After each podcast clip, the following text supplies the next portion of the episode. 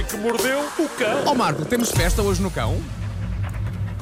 Título deste episódio: Curiosidades e desbloqueadores de conversa que farão de você o rei das festas.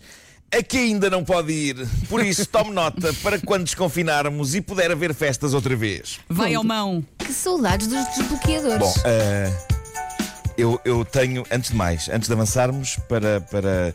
Antes de desbravarmos todo um mar de curiosidades gostosas, eu, eu tenho vergonha de admitir uma coisa, mas eh, está na altura de deitar isto cá para fora, porque isto tem sido falado quase todos os dias nas notícias. E eu não saberia explicar a ninguém se me viessem perguntar, e tenho vergonha por isso, malta. Tenho vergonha. Posso, posso assumir a minha dúvida perante vocês? Assume. Então. Assume, vá. Eu sinto- sinto-me muito envergonhado. A dúvida é a seguinte: o. O. O. O. O. O, o, o, o que é venda ao postigo? Eu não sei o que é venda ao postigo. Eu acho que eu não ouvia tantas vezes a palavra postigo desde um livro que eu li há muitos anos sobre tabernas medievais. Eu não sei. Não é tipo à Eu não sei porta? é. Sim, à porta, é isso. Eu acho que é à Então, porta. é que vai é- tem- porta? tem- tem- Tem uma tem uma portinhola. Não, não, é assim, não, não, não tem necessariamente ter uma portinhola, É mas basicamente porta, não é? colocar uma mesa à porta que assim a pessoa que está na loja eh, atende nessa- na Ok. porta e obriga a que as pessoas façam fila e não entrem todas juntas no, no estabelecimento. Pronto, pronto. Agora já eu sabes. calculava que fosse isso. Eu calculava que fosse isso, mas é, é sou muito antigo. É. O postigo. O postigo. Eu imagino sempre alguém, alguém a levantar uma portinhola de madeira, tipo. E alguém cá fora a dizer: a senha é. Este verão está frio em Munique. E a pessoa que está lá dentro: sim, senhor, já lhe venho trazer o papel higiênico.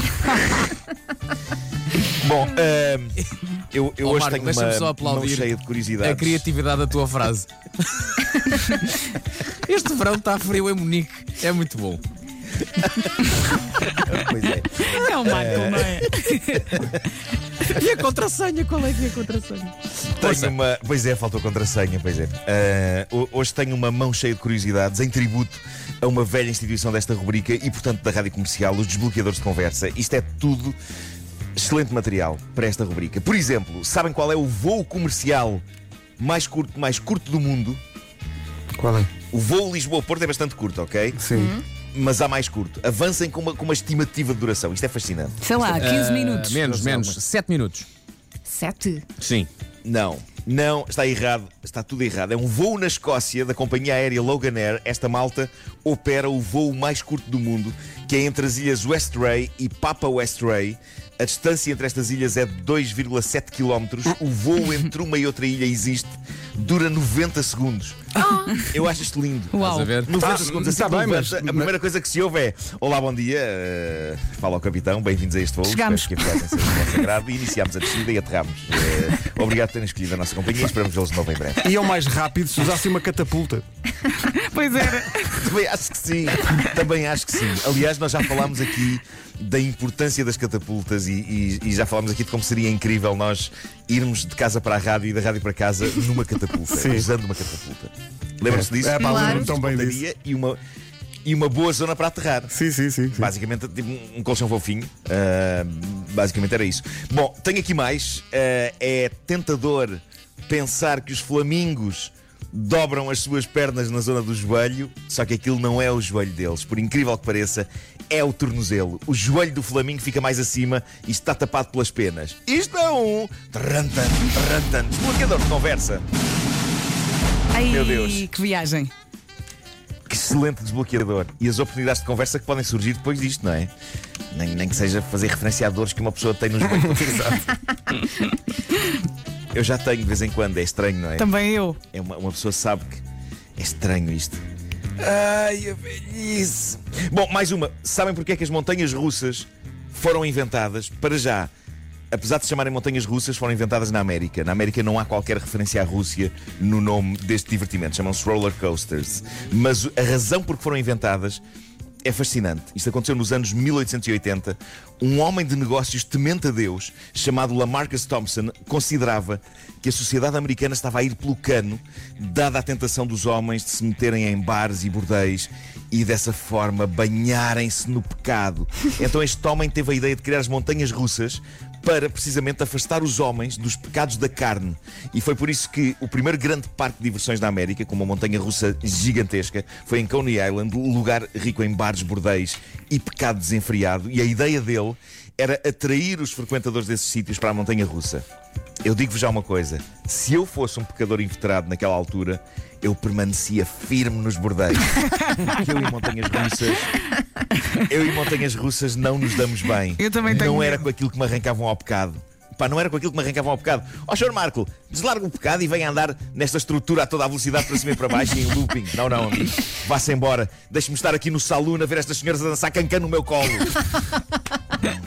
Olha, eu já fui ao engano Bom. a uma na, na Disney, que era a do Indiana Jones. Juro que agora me assustei. Eu também, Também eu, eu, também eu. pensei. Me Ai, assustei. que Elsa Pensei assim, foi mas um foi ao, strip. en- foi ao engano ao strip quando deu não, por ela. sei, essas coisas pessoa não vai ao engano, você já sabe o que é que vai, não é? Exato. Eu achava que era um snack bar, dá por ela, está tudo nu.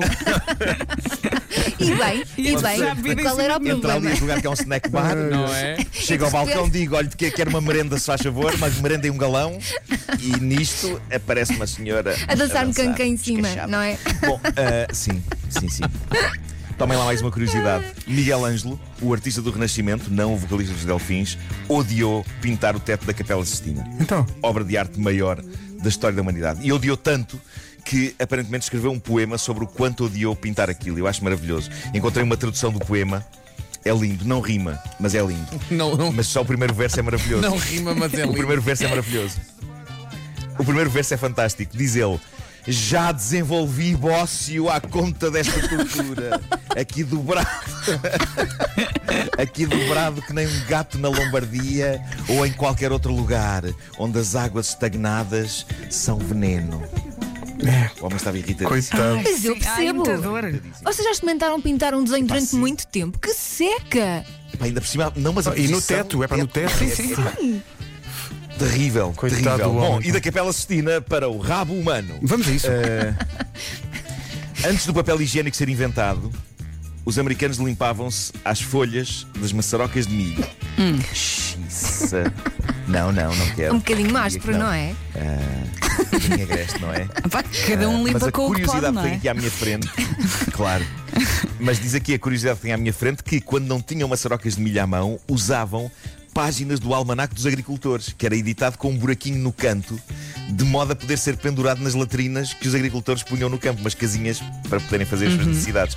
Agora, o que me fascina é.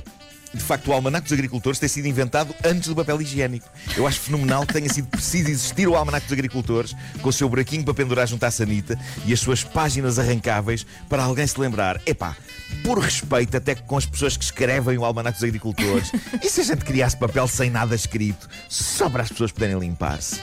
E imagina um velho do Restelo a gritar: em vez das maçarocas de milho, vocês estão malucos, modernices! Isso nunca vai dar. Mas. Isto nunca vai pegar! Isto nunca vai pegar! Mas ainda bem que o papel higiênico existe. Eu sou, eu sou muito grato à invenção Tu do papel adoras, higiênico. não adoras? Adoro, embora seja ainda mais grato à invenção do papel higiênico úmido. Pois, já sabemos. Estou contigo. Epá, só- eu só queria que eles arranjassem uma maneira mais sustentável de fazer papel higiênico úmido, porque eu acho que aquilo não é amigo do ambiente. Pois não. Ah, mas como se, como se diz no filme Deadpool 2, na sua essência é errado limparmos o papel higiênico seco. Não pode ficar bem limpo, malta. É a tal lógica que é falada no filme. Se tivéssemos o, o azar de sujar a cara com fezes, não ficaríamos satisfeitos passando apenas um papel. Então, porque tratamos assim o nosso rabo, porque tratamos assim o nosso rabo. Estou contigo, Marco. Não vou eh, discutir isso agora, mas eh, Olha, eu estou fiquei, contigo. eu fiquei a pensar no almanac dos agricultores. Eu fiquei a pensar, não é? Muito obrigado. Até porque a cada Sim, altura podia faltar sim. uma página. Oh, querida, viste a página sobre o alho Claro. francês? Não vais ver essa página. não vais ver. Bom, tenho uma última curiosidade que é incrível porque vai estimular-vos a vocês e aos nossos ouvintes, a quem eu dou os meus parabéns.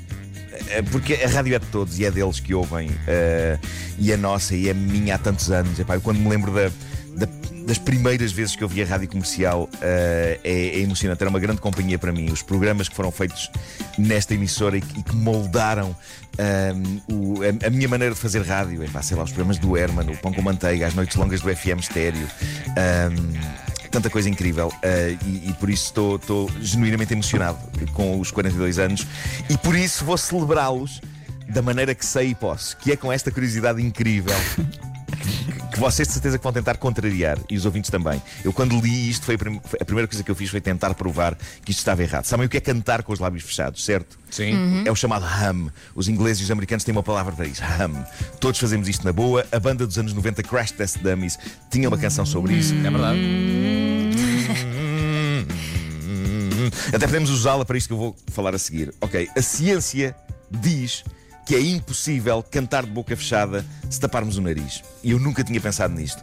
E, como é evidente, estou desde ontem a tentar contrariar a ciência e a tentar cantar o refrão da canção dos Crash Test Dummies com o nariz tapado. E é impossível. Claro, tens que É respirar. Se algum ouvinte conseguir- Pois é. Se algum, se algum ouvinte conseguir, que envie o som para o WhatsApp da rádio. E Aliás, filme. com enviar vídeo para termos a certeza que está Sim, mesmo a sim, tapar o sim, nariz sim, completamente. Não pode passar nem um bocadinho de ar, mas eu proponho que vocês experimentem. Cantem o refrão do. Já tentei, não consigo.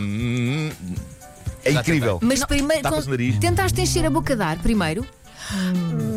Não, porque Não o som vai para dentro. Pois é, não dá. Consegues não fazer vai um para segundo. fora. Consegues É. fazer um segundo que é o ar que se foi embora. Sim, sim. E depois não há sim. mais. Exato. Agora está tudo no carro a experimentar. Ponha as mãos no volante, homem. Dá para fazer só com uma mão.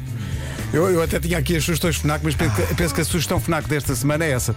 Tente cantar Crash Test Dummies eh, tapando o nariz. É a grande sugestão FNAC desta semana. Faça isso numa loja FNAC. Chega Exato. lá e faz isso. E faça. Olha. Deixa-me só rapidamente falar dos novos ajustadores dá, Marshall, que são confortáveis, giros e funcionam em Bluetooth. Os Major 4 têm carregamento rápido e autonomia até 80 horas, disponíveis eh, na FNAC, eh, na cor preta. Na secção smartphones há novidades também. Os novos Oppo Find eh, X3 Series 5G já estão em pré-venda. Continua a descobrir todas as novidades da FNAC em FNAC.pt. Eh, entretanto, também tens aí a sugestão de um livro, não é? Tenho. Tenho, tenho, tenho. Eh, o novo livro de Daniel Silva, A Ordem, é para quem gosta de suspense. Gabriel Alon está de volta para investigar mais um mistério que desta vez inclui a morte. Ou será o assassinato do Papa? Na música, a FNAC sugere uma nova Selena Gomez. O novo EP chama-se Revelación. Revelación. E é cantada em espanhol, inclui os singles De Una, de una Vez e Bala Comigo. Como se Está disponível em CD e também tem uma versão deluxe em exclusivo na FNAC. A FNAC, que é a orgulhosa patrocinadora do Homem que Mordeu o Cão, juntamente com o novo Seat Leon, híbrido do ano e carro do ano 2021. Já estou a conduzir. Parabéns, Marco. Muito obrigado. Olha, Marco. Rapidamente, a rádio comercial gosta tanto de ti que até perdoa aqueles anos em que foste para outro sítio. Olha, mas quando foi, andava na faculdade, cinco aninhos. eu ouvia o Marco e era a minha companhia. Aí, quando estava na faculdade. Olha, Como somos Seu- velhos. Seu cota! já eu era, já eu era um não. idoso. Já nessa altura eu tinha um grande amor por ti. Ah, sim. São 9 e obrigado. 2, bom dia, Obrigado, Vera. feliz aniversário a quem gosta da rádio comercial. 42 anos no ar.